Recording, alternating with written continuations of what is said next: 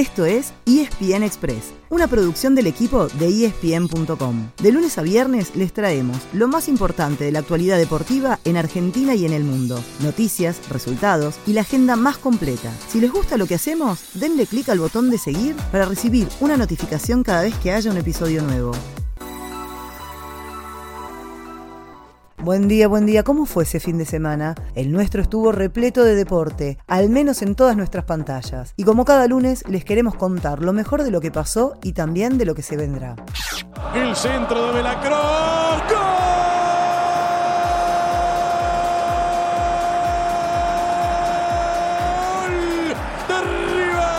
Gol de River, gol de Bruno, gol de River, gol de Bruno. Llegó el tercero. Suculini. Hablamos de lo que pasó y lo que vendrá porque estamos en medio de la fecha 15 de la Liga Profesional que arrancó el sábado y termina recién mañana martes. Ahí será el turno de los que llegaron a esta jornada en los tres primeros lugares, con lo cual hubo dos equipos que aprovecharon para acercarse. Hablamos de Huracán que venció 1 a 0 a Newell's y de River que goleó 3 a 0 a Central Córdoba. Así por ahora el Globo quedó a dos puntos del líder y el Millo a 4. Además Independiente empató 1 a 1 con Godoy Cruz y Boca le ganó 1 a 0 a Defensa y Justicia con un gol en el descuento de Luis Vázquez. En el programa de hoy hay choque de grandes entre Racing y San Lorenzo a las 7 de la tarde. Antes juegan Central Banfield y Estudiantes Unión a las 16.30. Y después, a las 21.30, será el turno de Vélez Sarmiento y Platense Talleres. Recién en el cierre de la fecha, el martes, jugarán los tres primeros, o al menos los que ocupaban esos lugares. Vamos de abajo hacia arriba. Argentinos que arrancó tercero visita Patronato a las 19. Y a las 21.30 juegan el escolta Gimnasia con Aldo Civi y el puntero Atlético Tucumán con Barraca Central, ambos de local. En Europa hubo mucha acción, así que repasemos muy rápido lo mejor de cada una de las cinco grandes ligas, todas disponibles por Star Plus, ya saben. Neymar Jr. está libre Messi, está libre Messi, corre Mbappé y acompaña a Leo y va Mbappé y puede ser, ¿por qué no? Y puede ser con Mbappé. Es, es, es el 7 de oro del Paris Saint Germain. ¡Gol!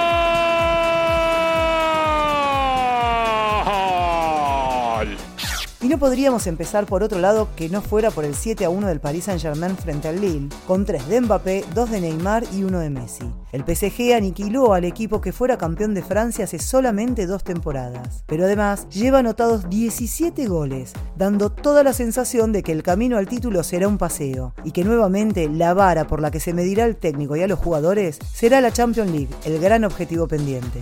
Algo parecido sucede en Alemania, donde el Bayern Múnich se impuso 7 a 0 sobre el Bochum y lidera en soledad con 15 goles a favor y solamente uno en contra. En España, lo más destacado fue el doblete de Robert Lewandowski para el 4-1 del Barcelona sobre la Real Sociedad, pero también el 2-0 del Villarreal frente al Atlético Madrid.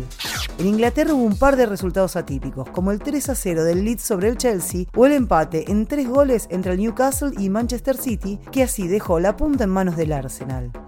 En Italia, en cambio, por ahora hay dos equipos en lo más alto, ambos con argentinos en sus filas. Uno es el Inter, que derrotó 3 a 0 a la Spezia con goles de Lautaro Martínez y Joaquín Correa. El otro es el Napoli, que aplastó 4 a 0 al Monza con su nueva incorporación, Gio Simeone, mirando desde el banco. Hoy completan Roma Cremonese a las 13.30 y Sampdoria Juventus a las 15.45. Tanto el equipo de Mourinho y Dybala como la Vecchia Signora pueden llegar a lo más alto si suman de a 3.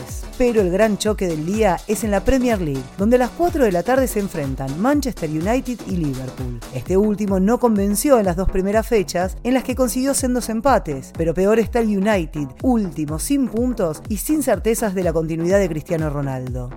En el tenis, el croata Borna Choric se consagró en el Masters 1000 de Cincinnati a solamente una semana de US Open. La gran duda en Nueva York es qué hará Novak Djokovic, quien espera saber si las autoridades sanitarias lo dejarán entrar a Estados Unidos. Quien sí aseguró su presencia es Rafael Nadal, que con el título volvería a ser el número uno del mundo, además de sumar su gran Slam 23, por supuesto. Además, desde mañana habrá 15 argentinos jugando la quali para meterse en el cuadro principal. Y ya hay 6 que tienen su lugar asegurado. Diego Schwartzman, Francisco Cerúndolo, Sebastián Báez, Tomás Echeverry, Federico Coria y Pedro Cachín.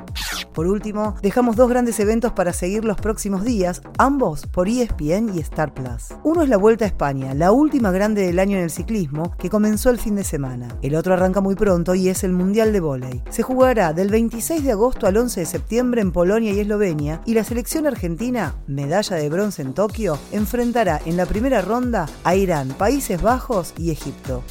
Ese fue el final del episodio de hoy. De lunes a viernes, al comenzar el día, les contamos lo que pasó y lo que se viene en el mundo del deporte. Los esperamos en el próximo episodio con mucho más y ESPN Express.